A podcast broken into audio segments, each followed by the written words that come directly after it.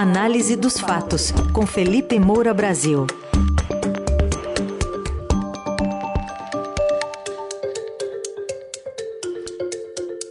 Hoje falando do PL, partido de Valdemar Costa Neto e Jair Bolsonaro, que já deve ter que separar um dinheiro nosso aí do, do fundo, dos fundos partidários, que é dinheiro do contribuinte, para pagar uma multa por questionar sem provas as eleições. Oi, Felipe, bom dia.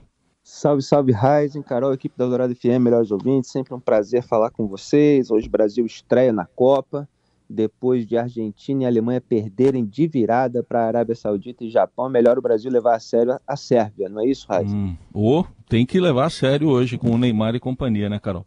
É isso. Bom dia, Felipe. Bom, um olho na Copa, um olho em Brasília, ou, ou, pelo menos dois, né? Porque a gente teve ontem essa decisão bastante contundente do presidente do TSE, Alexandre de Moraes, que impôs à coligação PLPP Republicanos essa multa aí desse número cabalístico de 22 milhões de reais por litigância de má-fé e determinou o bloqueio do fundo partidário até o pagamento. Sobre aquela questão, né, que o TSE deu 24 horas para o PL é, responder né, sobre o resultado, então, do primeiro turno das eleições, que usaram as mesmas urnas em questão aí pelo PL. O PL manteve a ação original, alegando que a inclusão desse primeiro turno seria assodada e implicaria incluir todos os milhares de candidatos que disputaram algum cargo nessas eleições, é o que a gente sabe entraria né, a revisão dos votos da maior bancada eleita para a Câmara do próprio Partido Liberal. Pois é, Carol, é um nível de descaramento completamente absurdo o do Valdemar da Costa Neto. O Alexandre de Moraes, de fato, trucou ali, ele foi testar o limite do Valdemar, quando ele reagiu de uma maneira muito célere à ação do PL no TSE, cobrando que fosse aditada aquela ação inicial para abranger também as urnas utilizadas no primeiro turno, porque são as mesmas que o PL estava tentando impugnar. Mas o que, que interessa ao PL por pressão de Jair Bolsonaro e de deputados bolsonaristas? É impugnar simplesmente a parte que é, poderia fazer com que Jair Bolsonaro vencesse o Lula, sem mudar é, todos os votos que resultaram na eleição da maior bancada da Câmara, formada pelo PL, com 99 parlamentares é, 99 deputados federais, né, mais oito senadores. Lembrando que é justamente é, essa quantidade enorme de deputados que gera mais dinheiro para o partido. Então, o Valdemar não quer de jeito nenhum que esse tipo de eleição seja anulado. Então, ele faz um contorcionismo, um tremendo malabarismo, para dizer que houve problema só na eleição que prejudicou o Jair Bolsonaro. E quando, então, o Moraes é, o truca, ele fala assim: não, olha, é melhor só isso, porque senão vai ser um grande tumulto processual. Quer dizer, é um nível de você é, se fazer de sons, é, sabe? Só, só corrige aqui pra gente esse negócio aqui de o Lula ter ganho do Jair Bolsonaro, mas deixa a nossa bancada né, tranquila, porque, enfim, não vamos tumultuar tanto assim o processo. Assim, é claro que é uma jogada, e a jogada tem que ser tratada como tal. É óbvio que o, a ação do PL ela deu margem a que fosse enquadrada como litigância de má-fé. Mas antes de falar sobre isso, eu queria, porque sempre pode ter gente abduzida pela bolha de propaganda bolsonarista ouvindo, para falar um pouco sobre os métodos bolsonaristas. Tem um método, é, primeiro, é, antes é, do método mais específico usado nesse caso, é, que é você desqualificar e demonizar a imprensa. Isso é algo que foi expresso pelo Steve Bannon, que é o estrategista com quem o bolsonarismo aprendeu que, vou usar as palavras dele, a oposição real é a mídia. E a forma de lidar com eles, os profissionais da mídia, é inundá-los com. Eu vou pedir desculpa ao ouvinte por falar essa palavra, mas é a do Bannon, com merda. Foi isso que ele disse em 2018. A oposição real é a mídia e a forma de lidar com eles é inundá-los com M. Então, isso é uma tática, porque a partir do momento que você demoniza os veículos de comunicação e as pessoas é, se recusam a acompanhar o trabalho de jornalistas, elas passam a se informar, entre aspas, exclusivamente com o grupo político. Então, o grupo político se torna a fonte oficial legítima, supostamente, é, de informação dessas pessoas. Então essas pessoas elas não confrontam mais aquilo que os políticos dizem com a realidade. Elas tomam as narrativas políticas como se elas fossem a realidade. A partir desse momento, a pessoa está completamente abduzida pela bolha. Ela não concebe, inclusive, a malícia dos políticos em disseminar simplesmente as narrativas de seu próprio interesse, conforme a sua conveniência. É, então se demoniza toda a imprensa justamente para que aquelas informações incômodas ao grupo político não sejam consideradas por esse eleitorado.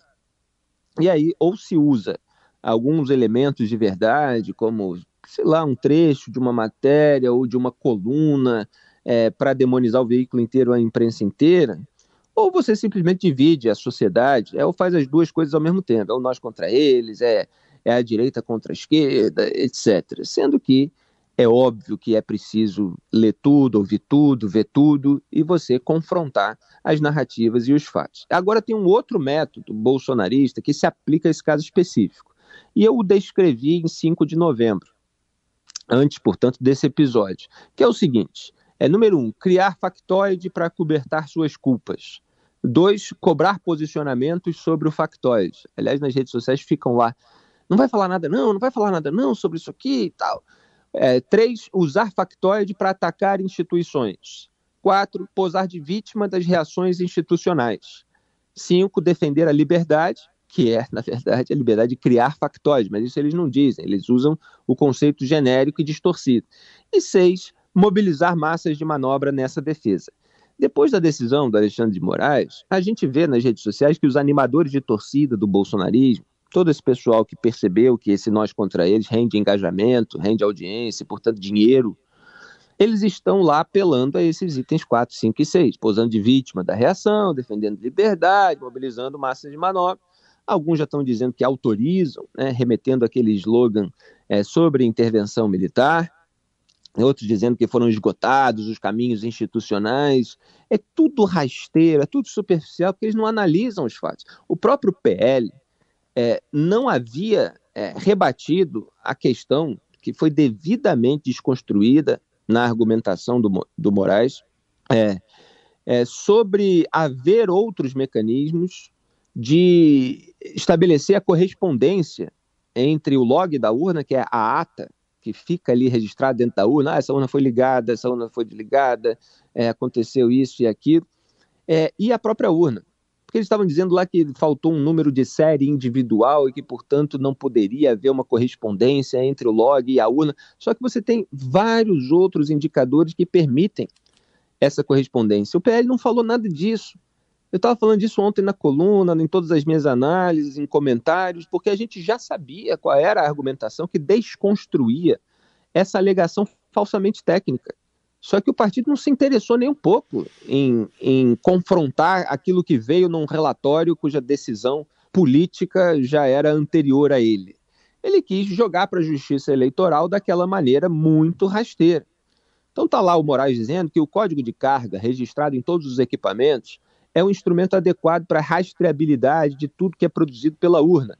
Dessa forma, é perfeitamente possível identificar o exato equipamento que gerou uma determinada zerésima um determinado boletim de urna ou um RDV específico. Os argumentos é, do requerente, portanto, são absolutamente falsos, pois é totalmente possível a rastreabilidade das urnas eletrônicas de modelos antigos. Esse é só um ponto aqui da decisão, só que a decisão esmiuça tudo tecnicamente. Eu critiquei é, decisões anteriores do Alexandre de Moraes justamente por não fazer isso. Tem um artigo meu sobre a decisão dele a respeito do, do Sintra, é, que houve uma remoção de conteúdo de rede social, com base numa resolução do, do TSE, que foi inclusive editada é, não observando o princípio da anualidade, etc.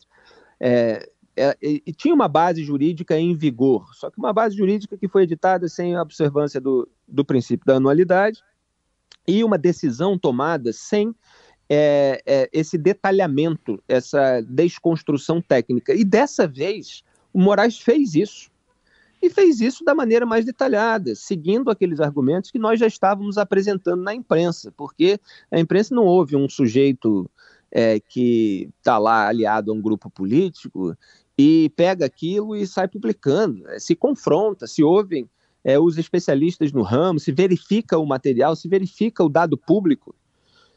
E não foi feito nada disso, porque o objetivo era estimular a, a, mobilização desses atos bolsonaristas nas estradas e que estão provocando danos gravíssimos. A gente viu ontem aquela cena é, de bolsonaristas impedindo a passagem do pai que ele queria levar o filho para ser operado no olho.